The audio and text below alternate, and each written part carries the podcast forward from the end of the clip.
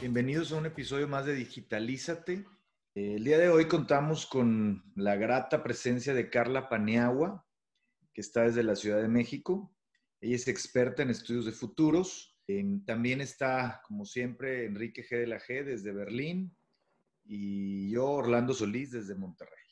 Bienvenidos. Gracias por la invitación. Carla, muchas gracias a ti por estar aquí con nosotros. Orlando y yo somos regios y en Monterrey la carne asada es ley. Así que si tuvieras la oportunidad de invitar a una carne asada a cualquier persona, viva o muerta, ¿a quién invitarías? Yo lo primero que les preguntaría es, ¿tengo que invitar a alguien? Porque a mí me encanta la carnita asada y no la quiero repartir. Entonces, si me invitan a mí, voy yo nada más. Pero pues ya si tuviera que invitar a alguien a fuerzas, y repartirnos la carnita, pues invitaría a, dos personas que son personas, eh, una a quien tengo el gusto de conocer personalmente, doctor Jim Dator, que pues ya actualmente no viaja y vive en Hawái y pues creo que estaría muy canijo llevarlo hasta Monterrey en una carnita asada, pero es de muy buen diente y, y si eso fuera posible, sé que disfrutaría mucho la comida porque es una persona muy sibarita y sé que nosotros disfrutaríamos muchísimo de la, de la conversación, porque es, es un tipazo. Y no la conozco personalmente, pero me encantaría conocerla en un contexto como ese, así de carnita, parrilla, cervecita y tal, a Amy Webb, la directora del Future Today Institute, que es autora de uno de los libros más interesantes que he leído recientemente, aunque el libro no es reciente. El libro es de 2016, se llama The Signals Are Talking. Y es un libro donde ella escribe pues un modelo súper útil que, que utilizamos en centro, que enseño y que utilizamos pues para trabajar. El modelo se llama The Funnel y ella lo explica muy bien en este, en este libro que les recomiendo mucho y a mí me encantaría así como fan from hell, incomodarla con mis preguntas estúpidas y no dejarla comer. Lo primero que te quiero preguntar es si nos pudieras dar una especie de ser nuestro GPS o decirnos cuáles son las coordenadas sobre las que estamos ahora parados en este, en este mapa o en esta cartografía de la tecnología. Híjole, creo que voy a, voy a empezar esta conversación siendo muy impopular, amigos, así que me disculpo ante todo, pero tengo que decir que esta impopularidad está asociada con el trabajo que realizo, porque creo que, que parte de mi vocación en la vida, pero parte también del trabajo que realizan los profesionales de los estudios de futuros tienen que ver con, con ser personas incómodas, con incomodar, perturbar y provocar a las personas y a las compañías.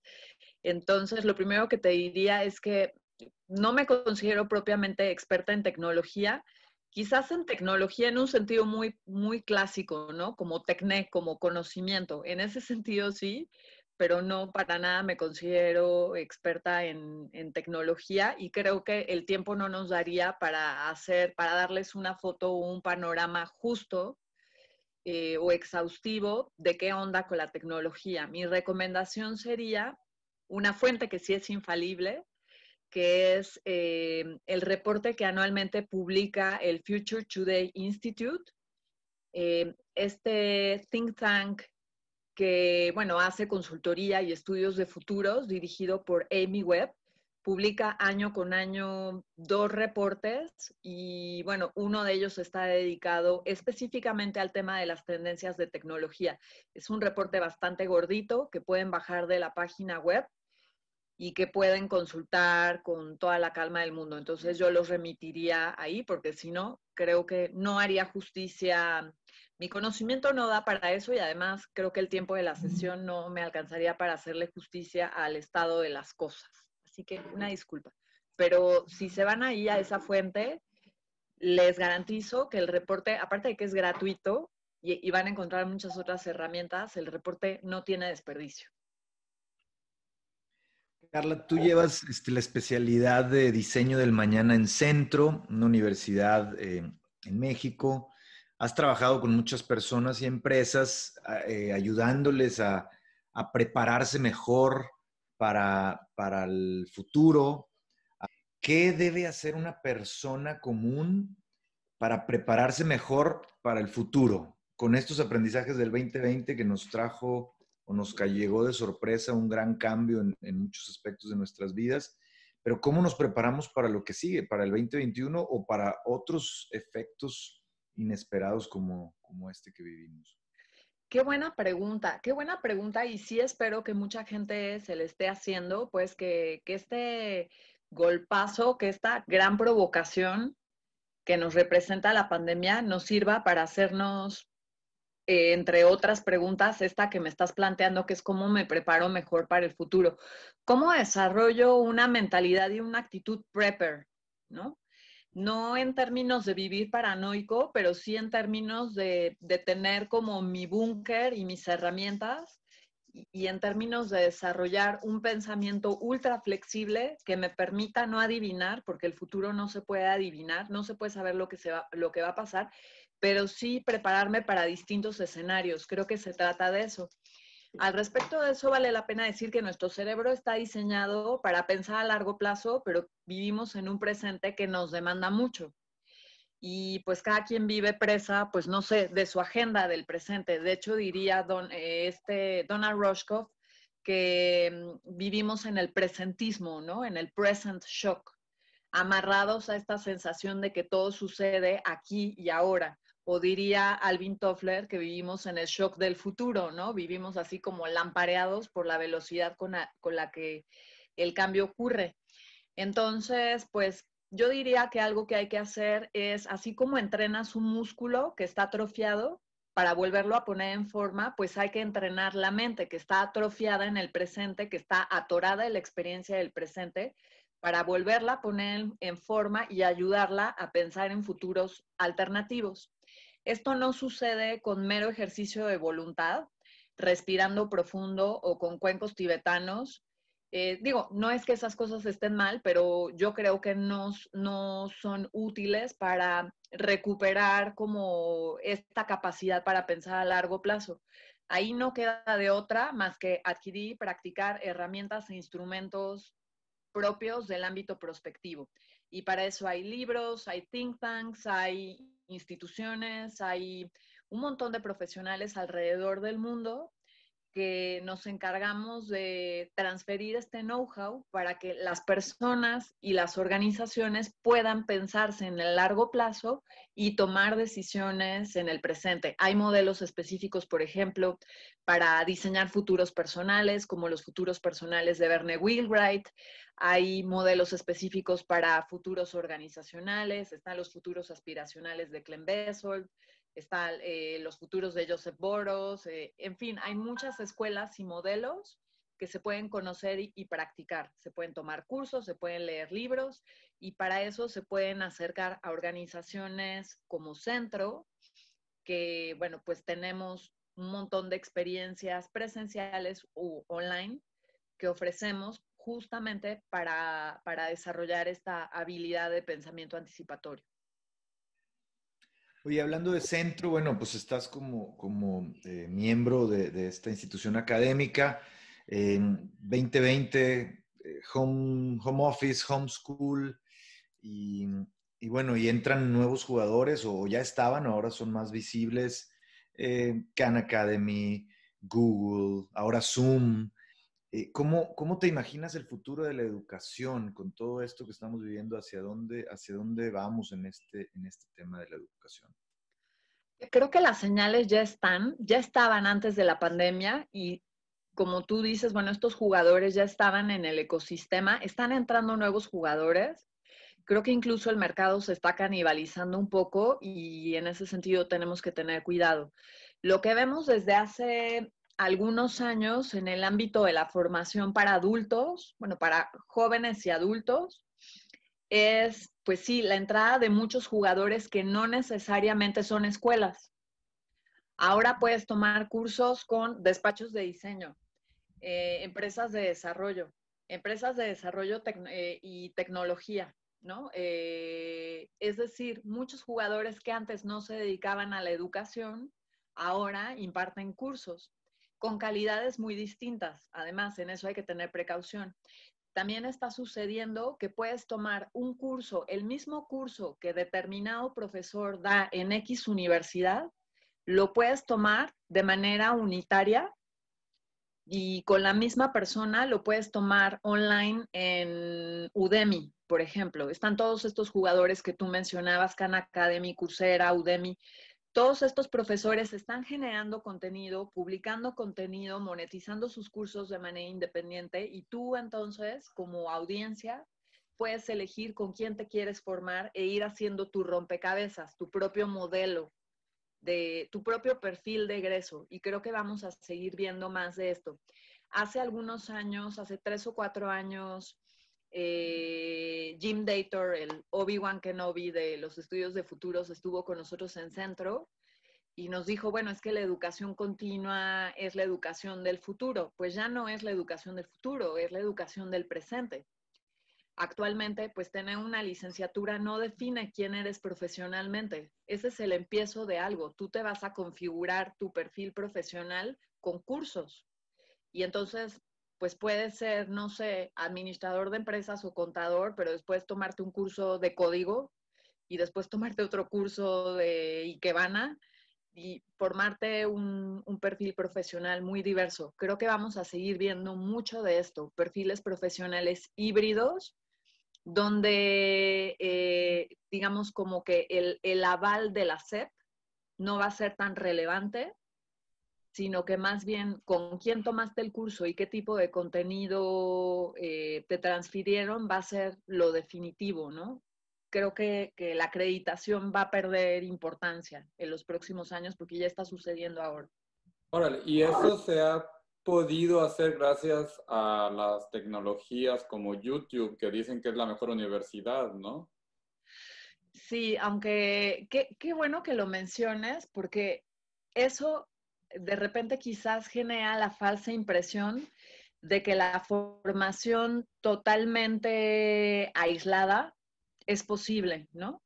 que tú efectivamente puedes formarte en absoluta soledad y pues creo que no. La experiencia de la universidad solo puede ocurrir en las universidades, pues en los campus, en las comunidades. Los seres humanos no aprendemos solos, otro ser humano te tiene que enseñar. En ese sentido, pues el autodidactismo total no existe. Si tú te tomas un curso maravilloso en YouTube, otro ser humano lo hizo y lo subió, ¿no? Cuando a mí me dicen, no, es que yo soy autodidacta, me dan ganas de darles un zape porque es como que, oye, dude, ese libro, ese curso que tomaste lo hizo otro ser humano, ¿no? No es que lo generaste tú. Entonces, es cierto, ahora la tecnología juega un papel crucial y esto que estamos hablando del badging, de poder em, llenarte de contenido que son como más bien badges más que carreras, las que vas cursando, es posible gracias a la tecnología, pero no sustituye para nada la experiencia de formar parte de una comunidad educativa. Carla, te quiero preguntar algo sobre los futuros que mencionabas hace un momento, citando a Toeffler y todos estos. Eh, ¿Cómo aseguras que este approach sea científico y no sea solamente lucubrar o a jugar un poco las adivinanzas? ¿Y cómo le haces también para que ante la perspectiva del futuro no te dé ansiedad o no te genere ese vértigo, ¿no? De lo que viene. Sas, híjole. A ver, bueno, quisiera empezar por la segunda pregunta y te voy a decir la mera verdad. Yo creo que ese vértigo y esa preocupación forma parte de, o sea, te la tiene, te lo tienes que bancar, forma parte de la experiencia de pensar en futuros alternativos.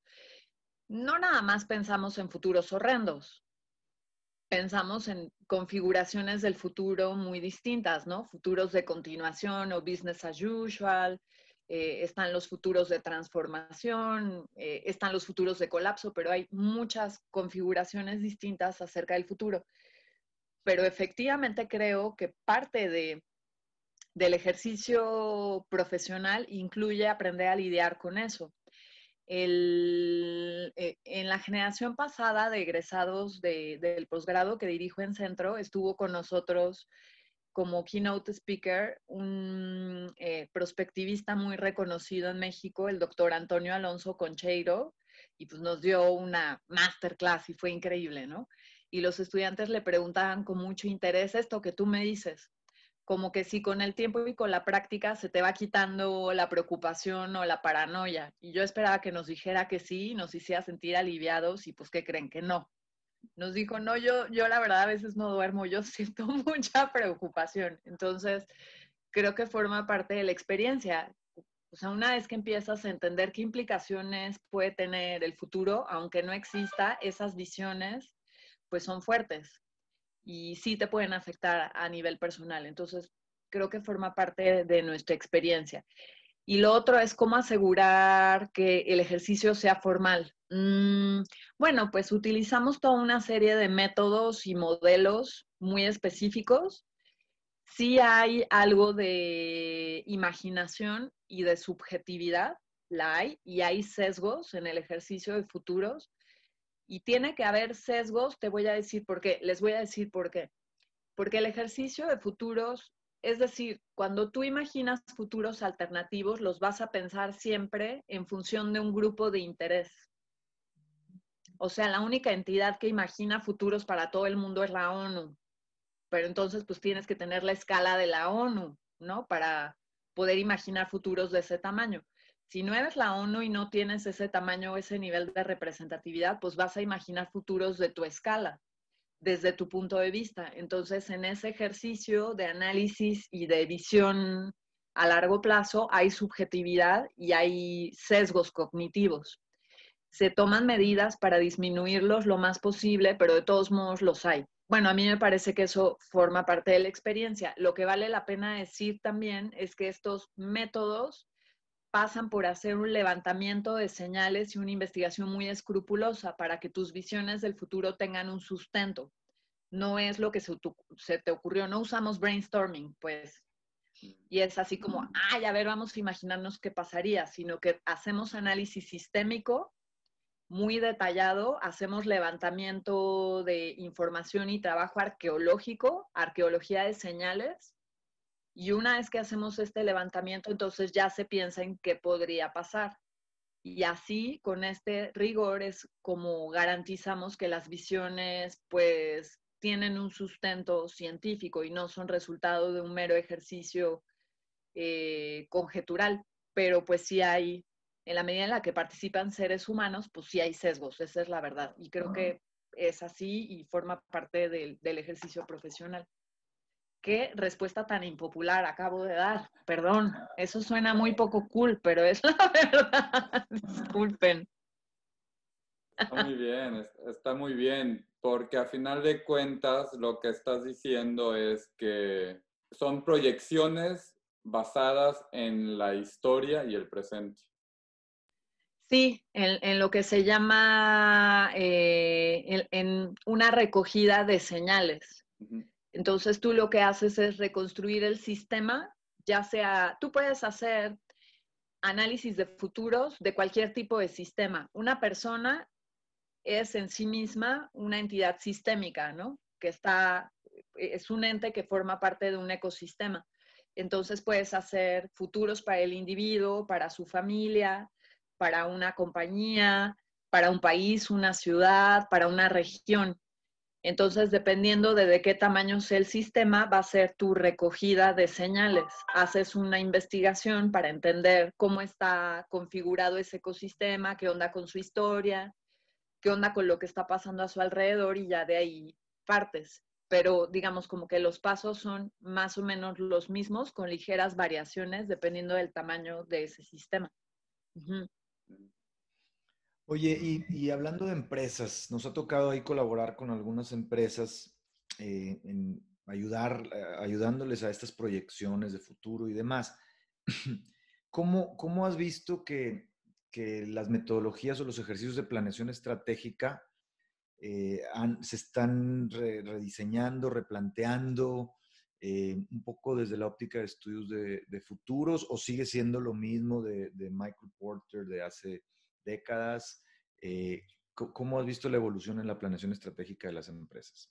lo que yo he visto en, en, el caso específico de lo que hacemos en centro, por ejemplo, con el modelo Exponential Lab, que es uno de los modelos que tenemos donde este modelo que se hace en colaboración con Certica sirve específicamente para ayudar a las empresas a pensar en sus futuros alternativos con un componente, pensando en la transformación digital como un componente transversal o como parte de su futuro deseable.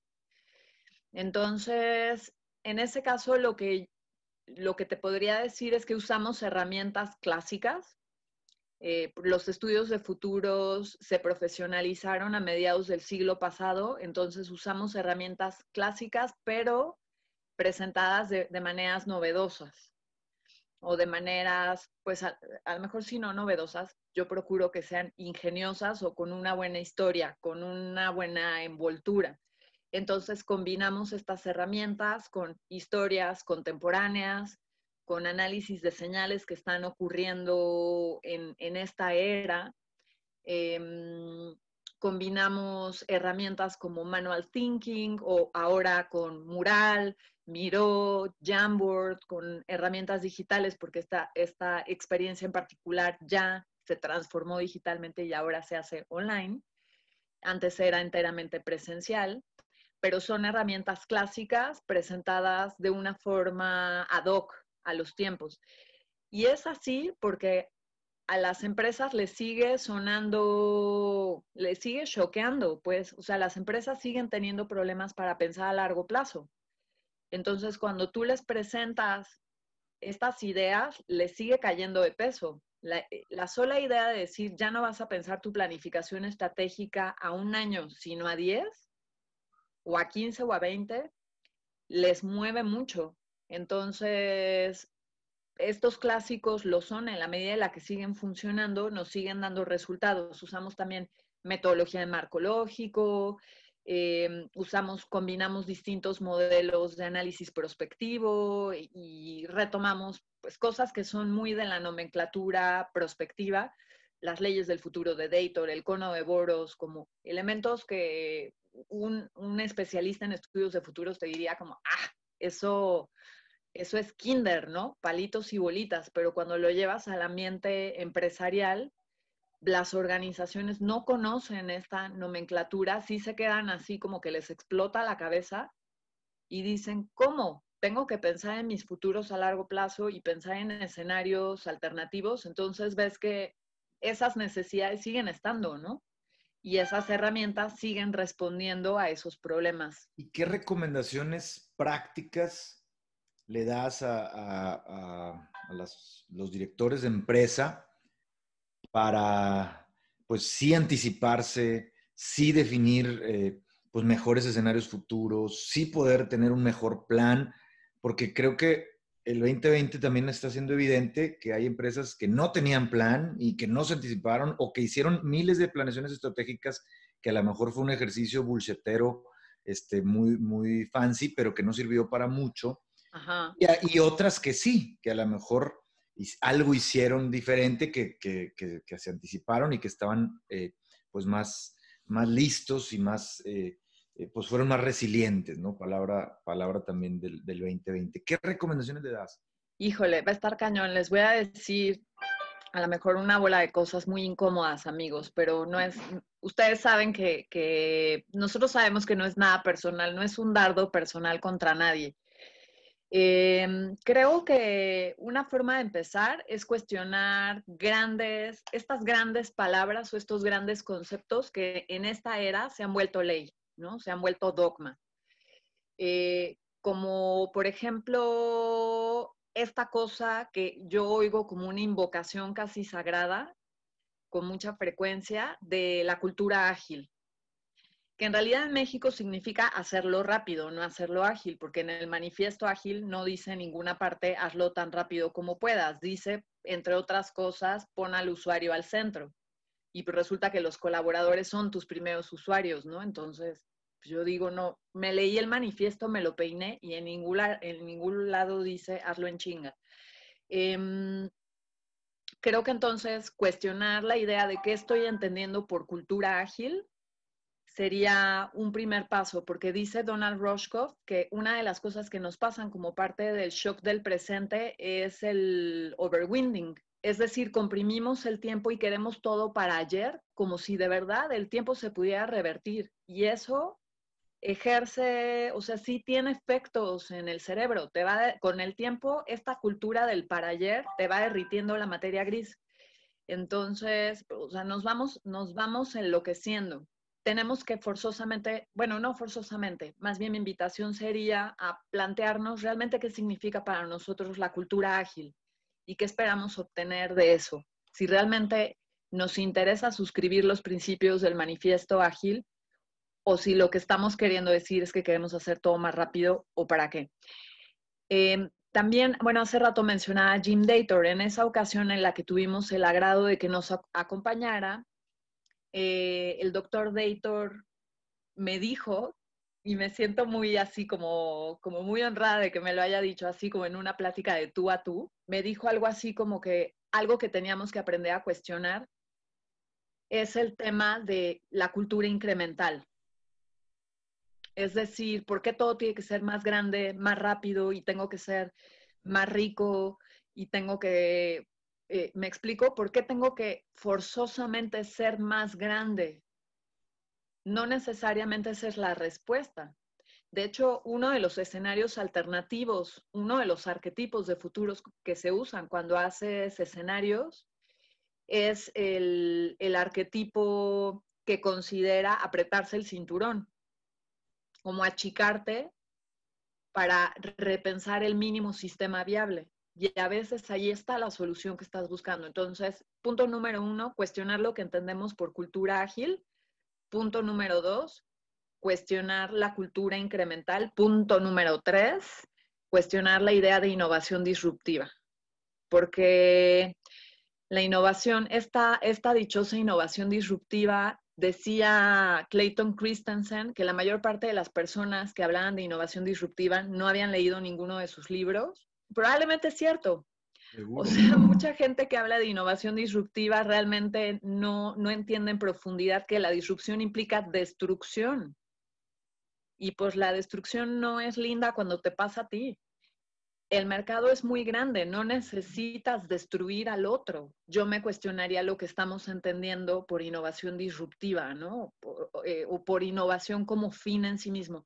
En ese sentido, Jill Lepore, la historiadora Jill Lepore, es una fuente que les recomiendo mucho porque ella se va a, a revisar incluso de dónde viene esta cultura ciega a la innovación y habla de cómo Wall Street tuvo tanto que ver, Wall Street y todas sus mierdas, pues, que llevaron a, la crisis del 2007, tuvo que ver mucho con este culto ciego a la disrupción, a la innovación y después a la disrupción. Entonces, ven, son tres cosas que no están sencillas y que duelen mucho, pero que son conversaciones que las compañías tienen que empezar a tener.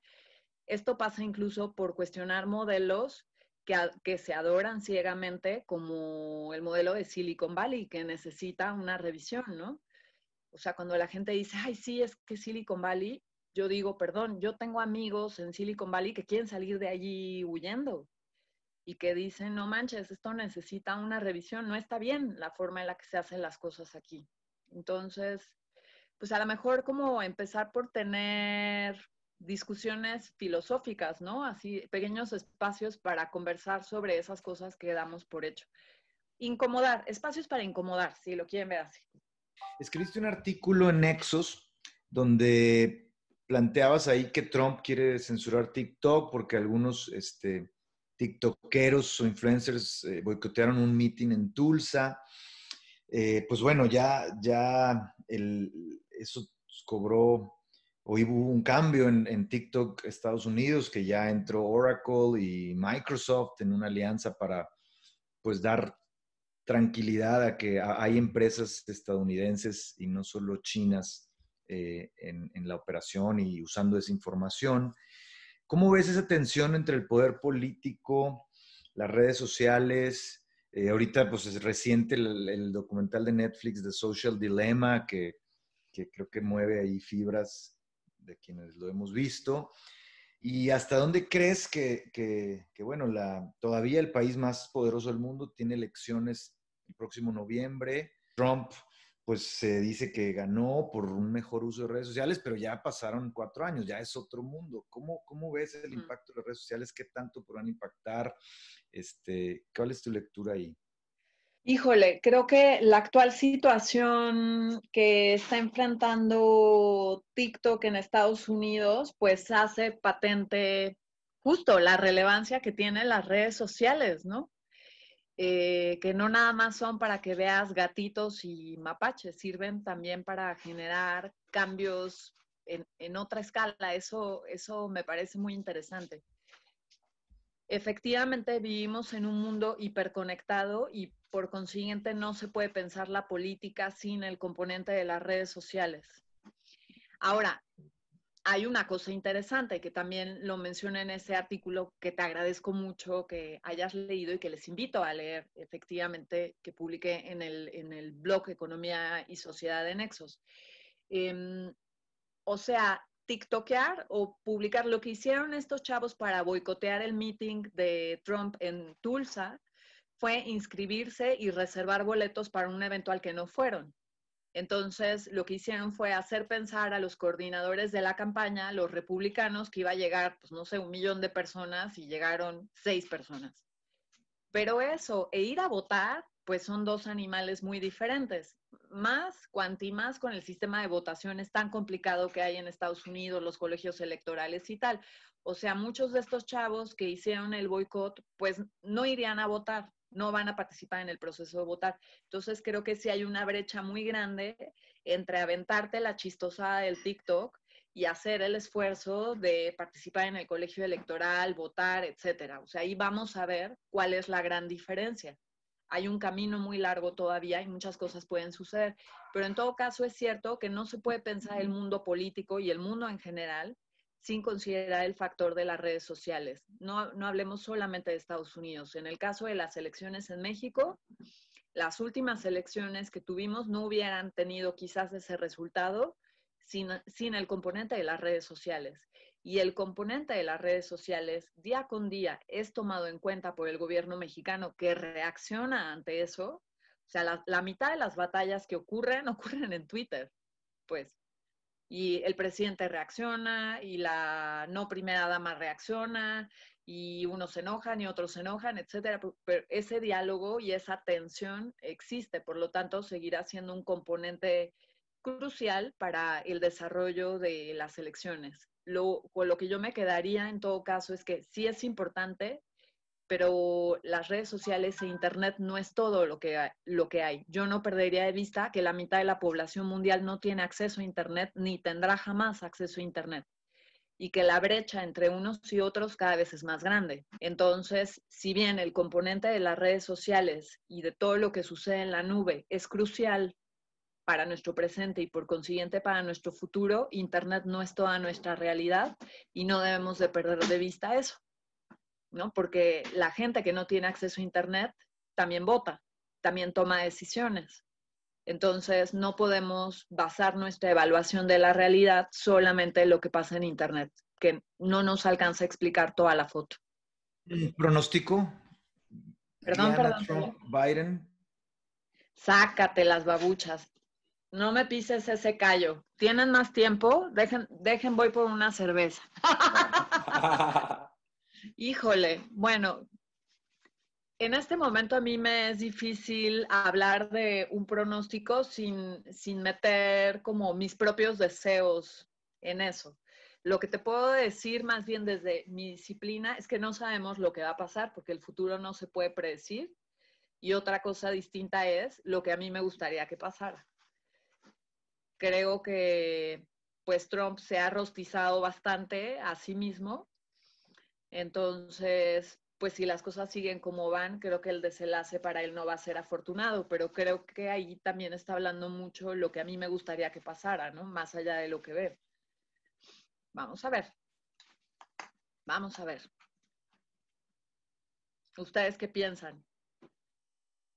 Yo creo que Trump va a jugar sucio para robarse las elecciones y que se va a quedar mal que nos pese.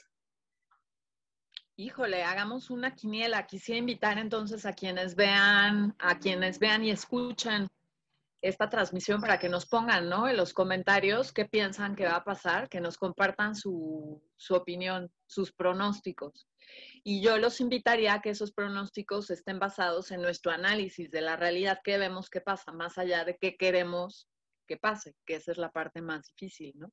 Pero sí, coméntenos, amigos, ustedes qué creen que va a pasar en las elecciones estadounidenses y después en las elecciones en México, qué creen que va a pasar, que eso va a ser, eso nos da para, para hacer otro programa, otra emisión.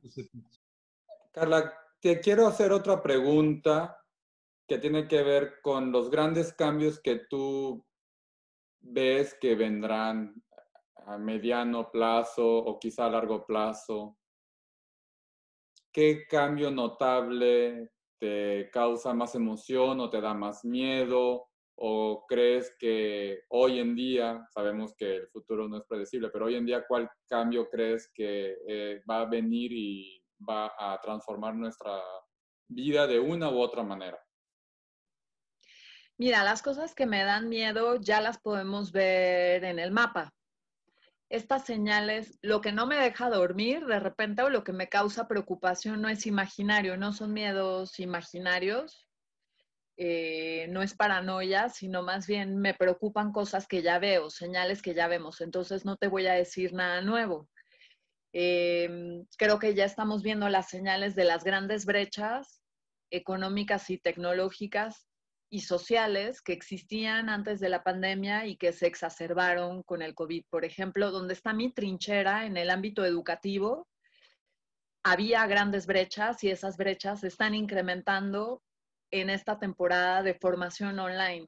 Por lo que les decía hace un momento, vivimos en un país donde hay pobreza alimentaria. O sea, hay gente que se despierta y no sabe si va a comer hoy.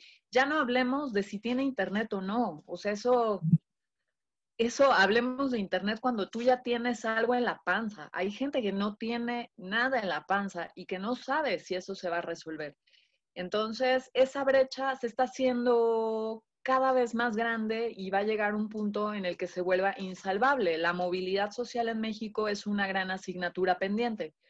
Entonces, las cosas que me preocupan como educadora, eh, como alguien que, que, como decía, tiene su trinchera en la formación, pues ya están ahí, ¿no? O sea, veo que la experiencia de formación online es muy difícil para los niños y también para los jóvenes, pero también pienso en las brechas, ¿no? Digo, bueno, al menos ellos tienen la posibilidad de tomar una clase online o hay quienes tienen, eh, no sé si afortunada o desafortunadamente, la posibilidad de tomar una clase por televisión, porque también la calidad del contenido es bastante relativa, ¿no? Pero hay quienes no tienen esa posibilidad y entonces esa brecha se está haciendo cada vez más grande. Y en México, como sucede en muchos otros países, el capital enciclopédico está relacionado con el capital, con el dinero. Lo que tú tienes en la cabeza el día de mañana te va a permitir moverte socialmente y vivir o no vivir de cierta forma. Hay una relación directa que puede cambiar eh, gracias a ciertas circunstancias, pero cada vez es más difícil que eso cambie, es casi destino. Entonces, si tú no te formas adecuadamente, eso va a determinar eh, en buena medida cómo te va a ir después. Va a determinar tu supervivencia, en qué círculos te puedes mover, qué clase en qué clase de adulto te puedes convertir y eso eh, lo veo muy difícil, ¿no? Y creo que los años eh, que vienen para nosotros van a ser muy duros y que no vamos a poder salir adelante como país o como región si como sociedad civil no, no tomamos acciones específicas, porque además, pues claramente el gobierno está sobrepasado, entonces, pues eso que les estoy diciendo no está en el futuro, está en el presente, ¿no? Y además estaba antes de la pandemia. Lo que pasa es que aquí esto explotó como un petardo y pues ya quedó un regadero y hay que empezar a levantar.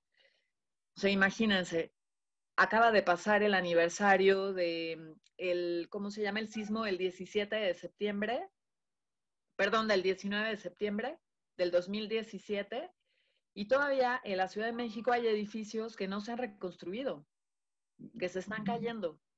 Entonces, ven esas señales, esas grietas están ahí expuestas y son grietas literales y figuradas también, ¿no? grietas en la vida social, en la educación, en las finanzas, entonces, pues todo eso, claro que me preocupa, pero sobre todo creo que tiene que ocuparnos, ¿no? Porque si no, pues nada, nos vamos a terminar con el hígado hecho moño y sin haber solucionado nada. Cada quien en su trinchera y en su justa medida con lo que puede hacer en su empresa, eh, en su trabajo ciudadano, en su trabajo de cada día, tenemos que contribuir porque el gobierno solo no, no, no está pudiendo y no va a poder. Eso me queda muy claro. Bueno, pues gracias, un, nuevo episodio, muy buena charla y pues creo que hay mucho por reflexionar. Este, este tema de prepararnos mejor para el futuro, anticipar, este, construir esos escenarios, ya sea de forma esotérica o científica, este, pues creo que empresas o personas eh, se van a llevar mucho de esta sesión y todos tenemos que reflexionar cómo prepararnos mejor para lo que viene. Les quiero agradecer la charla tan grata que hemos tenido y quiero invitar a quienes estén interesados en, escuchar eh, comentarios y preguntas eh, que les perturben, les incomoden, les saquen de su área de confort y aprender sobre mm, economía creativa y estudios de futuros, les invito a acercarse a Centro. Estamos en centro.edu.mx y tenemos muchísimas experiencias presenciales y online que les podemos ofrecer para que sigan alimentando su mente y puedan prepararse mejor para el futuro, pero también para el presente. Muchas gracias.